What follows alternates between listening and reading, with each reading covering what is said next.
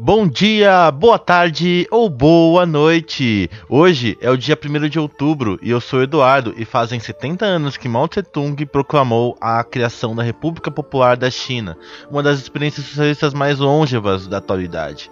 Esse é o Pode Explica História e seja bem-vindo ao nosso segundo programa.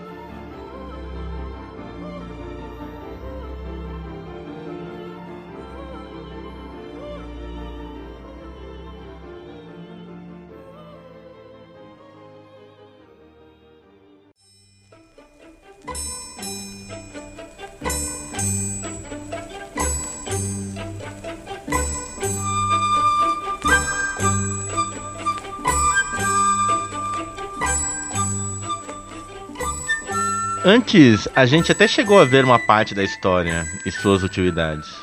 Mas hoje seria legal saber uma outra parte da história. Eu sei que é meio redundante, mas seria legal também falar sobre a história da história, já que essa nossa queridinha também tem uma história. É, a tradição diz que a história nasce na Grécia antiga, com Heródoto. Ele tratava sobre os acontecimentos porque queria se distanciar dos mitos. Numa frase muito conhecida de Aristóteles, diz que a história deve narrar os fatos como ocorreram, enquanto a poesia narrava como eles deveriam ter sido. Eu acho que, não logo apareceu a história, o discurso de poder se aproveitou para se associar a ela. E com isso, buscar se associar com o ideal de verdade que ela carrega. E nesse sentido, de dar veracidade a atos e ações que o próprio governo faz. De certa forma, se você analisar com uma certa precisão, a história pode ser utilizada ora com uma influente crítica aos governantes e ora como um elogio aos mesmos. É que a história tipo tem um componente forte político. É meio foda se desvencilhar dele. O pessoal até que tenta, mas sabe? É como se tentar fugir de um rio que tá numa corredeira enorme. Isso é porque a gente justifica muita coisa do presente com a história. E tantos reis, príncipes e poderosos viram na história um forte instrumento de dominação. É lógico que nem sempre foi assim também, né? Várias cortes tinham historiógrafos oficiais, mas tinha muita gente que fazia esse rolê aí por conta própria, viu? Nós sabemos muito da história de inúmeras partes da África e da Índia por causa dos contatos que esses povos tiveram com os árabes, que viam como desperdício uma história tão rica não ser contada. Quer dizer, no caso africano, ela até era contada, só que sob uma tradição oral fortíssima. Os griots em diversas regiões da África eram importantíssimos, com especial atenção do Império do Mali. Como a escrita não era tão importante aos diversos reinos que integravam o Império, os griots eram uma espécie de guardiões da oralidade, guardando a história do seu povo praticamente inteira na cabeça e recitando poemas retilíneos enormes que ressaltavam os feitos dos seus iguais e dos reis. Os griots chegavam a ser tão importantes que muitos eram diplomatas ou intermediavam disputas entre clãs e famílias rivais. Muito parecido, mas diferente, foi nas Américas. E eu vou contar porque é parecido e é diferente. Na América, a história é contada ciclicamente, assim como acontece na Índia. As rodas de nascimento, crescimento e morte anulam a noção de tempo linear. E aí, grande parte dessa galera pensava assim: tipo, se o tempo é cíclico, por que, que eu vou contar a história de uma coisa que vai acontecer de novo, né? Só que, se você analisar, o imperador Inca precisava saber de cor a linhagem e as histórias dos feitos dos antigos imperadores para então poder governar direito. A história é quase o monopólio do governante. Aqui é onde você tem, inclusive, a quase completa fusão da história e da política. Maluco isso, né? O processo incaico não é muito distante de outros lugares, não. Na China o processo era um pouco mais complexo. A junção entre poder e história era tão intrínseca que, uma vez escrita a história do imperador, toda a documentação de embasamento era queimada. O interessante é que o historiógrafo oficial só publicava os seus escritos após a morte do imperador o que dava a ele certa liberdade nas escolhas, nos acontecimentos e na escrita. Na China, a história era um forte instrumento de poder. Escolhas narrativas certas indicavam toda uma relação espiritual, cósmica e religiosa, já que o imperador representava tudo isso. Por isso que até hoje a história chinesa é representada pelas dinastias e ainda hoje a academia tem forte influência estatal. O que me faz lembrar da religião dos historiadores. Para quem lê a Bíblia, o Antigo Testamento é a história do povo judeu. Tudo bem que o grande personagem da Bíblia é o Deus, todo-poderoso das religiões monoteístas, e que existem imprecisões, da mesma forma que existe um forte conteúdo místico. Mas, olhando estritamente, tanto nos chineses, griots e gregos, esse lance com o sobrenatural ainda existe. Talvez a gente não tenha isso com os historiadores árabes, embora eventualmente o mágico também toque as suas peças de história. Isso porque o místico e a magia era algo que fazia sentido para todos naquela época. Mas se fôssemos analisar a história, ela é sempre colocada como um certo guardião da verdade. O historiador como escravo do verdadeiro e etc. Eu acho que na real mesmo, tudo é passível de manipulação. Nossa visão pode ficar tão turvada e às vezes as tintas podem pesar ainda mais. O que resolve isso mesmo é a disputa de narrativa. Tudo bem que o historiador árabe Ibn Haldun antecipou em quase 200 anos a crítica documental na Europa, mas ele acabou não sendo amplamente seguido. A história tem uma reviravolta de verdade com o episódio da farsa doação de Constantino, que na real merece um podcast à parte e que possivelmente vai ser feito. Para você não ficar morrendo de curiosidade, a doação de Constantino foi um documento forjado pela Igreja Católica para se intrometer nos assuntos diretos do reino da Europa Ocidental. Ela foi desmistificada por Lorenzo Val, que aqui eu vou chamar só de Enzo. O Enzo fez uma série de análises de documento como na época não se tinha meios de fazer datações precisas da data de produção e origem, ele se debruçou no texto e descobriu uma série de erros que não batiam com o tipo de documento que eram emitidos na época de Constantino. Foi um trabalho tão complexo que precisava levar em consideração as transformações da língua ao longo do tempo e a necessidade de uma complexa relação de identidade entre os documentos da época produzido com a falsa doação. Isso muda a história da história e inaugura um mundo inteiro como crítica documental. Agora mesmo não bastaria usar os documentos para provar. Precisava estabelecer o quão real era esse documento e de que maneira na história aquele documento foi forjado.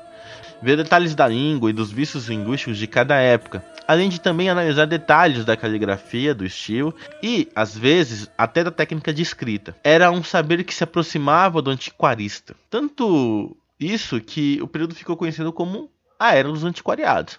Se você não sabe o que é um antiquarista, não tem problema, a gente explica aqui.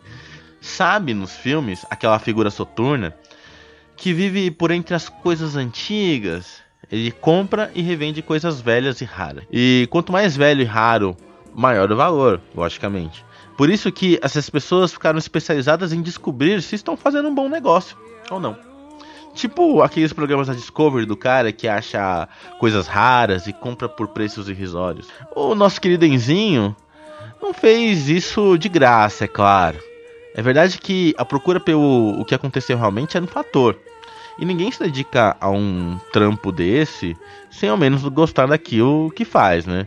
Mas ele estava sendo patrocinado pelos reis católicos da Espanha que já estavam cansados de ver os papas se intrometer nos assuntos cotidianos do reino. Olhar a verdade a serviço da política, não só isso, mas a serviço dos agentes políticos. Tudo bem que na Idade Moderna não era tantos os agentes políticos diretos, aquelas pessoas que tinham força, poder e legitimidade para fazer a política de fato. Mas não esqueçamos do fato que naquele momento outras formas de poder apareciam para questionar justamente o status da poderosíssima Igreja Católica. E se uma coisa que é fato é que no aumento dos agentes políticos, maior a disputa entre as narrativas históricas. Um processo que vai se estender longínquamente na Idade Moderna que vai passar pelo surgimento das denominações protestantes, do anglicanismo e das intensas guerras religiosas. Isso vai fazer da história um centro de disputas narrativas. Quem nunca ouviu falar da Inquisição Espanhola e sua crueldade? Provavelmente você deve ter visto isso a partir de comentários da internet, principalmente de línguas inglesas. A quem que você acha que serve essa narrativa? Aliás, não se fala da perseguição religiosa realizada por Calvino? Ou até mesmo por Henrique VIII, na Inglaterra. Essas perseguições foram tão cruéis quanto a Inquisição Espanhola, e ela nem tá nos mesmos pés de igualdade. O que acontece muitas vezes é que determinadas histórias são contadas para te ensinar a odiar um outro povo ou nação. E outras tantas são contadas para que outros povos e nações odeiem você. Qual dos dois lados estão certos? A dúvida das pessoas eram reais. Eram muitas e muitas.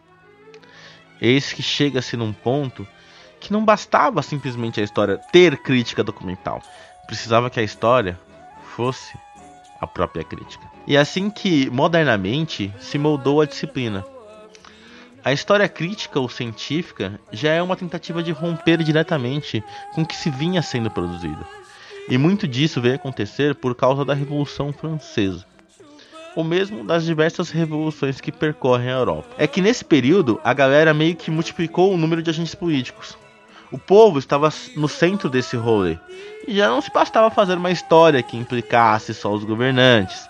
Tinha que levar em consideração a nação. É que esse lance de nação era uma coisa que rolava na época. Era o que a política si pedia, e com isso, as pessoas que integravam esse momento. É que no século XIX, principalmente com o filósofo alemão Hegel, a disciplina da história vai ser levada para algo maior. Com Hegel se falava de espírito da história o famoso Zeitgeist. Tipo uma entidade mesmo. Ela moldaria as pessoas de cada época para serem do jeito que são. E aí se cria uma relação bem forte de tipo uma continuidade histórica. A noção de progresso. A história é tão importante para o século XIX que tem uma galera que chama esse século de o século da história. A partir desse lance de progresso, os europeus se apropriaram de um discurso que buscava a salvação de povos tidos como atrasados. Na real mesmo, esse discursinho de salvação só era uma justificativa para os europeus matar e pilhar os diversos povos não europeus. E às vezes até europeus. Aí que a história servia como discurso oficial da nação. Buscava ressaltar o que de mais positivo que essa nação tinha e ao mesmo tempo tentar, de certo modo, apagar o que de mal aconteceu já que mesmo algo ruim é justificado como progresso necessário para melhorar lá na frente. Quer dizer, isso perdurou até certo ponto. E esse ponto acontece quando a Europa enfrenta a própria barbárie, quando ela, que é tida como o centro da civilização, experimenta uma das mais terríveis experiências históricas, a Primeira Guerra Mundial. Não há filosofia da história que resista a uma desilusão. O homem europeu enfrentou a própria queda ao ver que os aspectos históricos que explicavam a própria superioridade foram resultados diretos da própria barbárie. A crise no centro daquilo que chamamos de Ocidente fez os europeus repensarem muito a si mesmos. E olha que nem tô falando de Segunda Guerra Mundial, viu? Onde um projeto racionalista vai ser abandonado inteirinho. Vindo a Primeira Guerra e depois com a Segunda, já não se bastava mais organizar aquele mundo da mesma forma. Ao mesmo tempo que a história perdeu grande parte da legitimidade dela.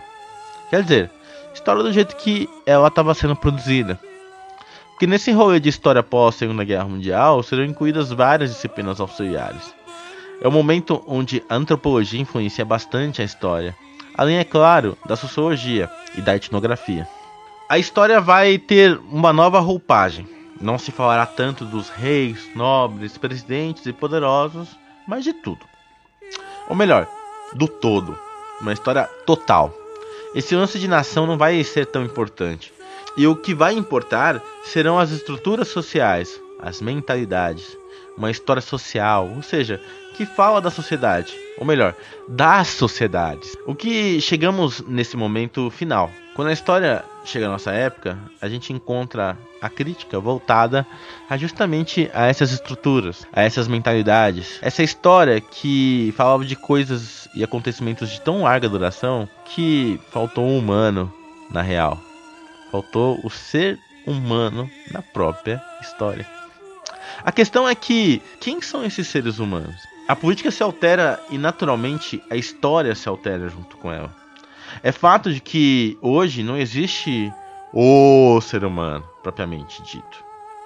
Seres humanos são múltiplos e com diversas identidades. E é nesse rolê que talvez a história de hoje floresce. Hoje, para abordar a história, são tantas histórias que não valem mais só uma.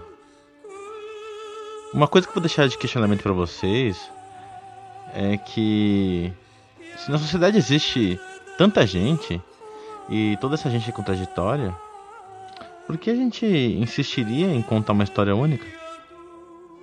São muitas histórias. Hoje, a história é como Laila Kuri, a mulher que canta essa música de fundo. Uma brasileira que canta em árabe músicas americanas. A história hoje é polissêmica.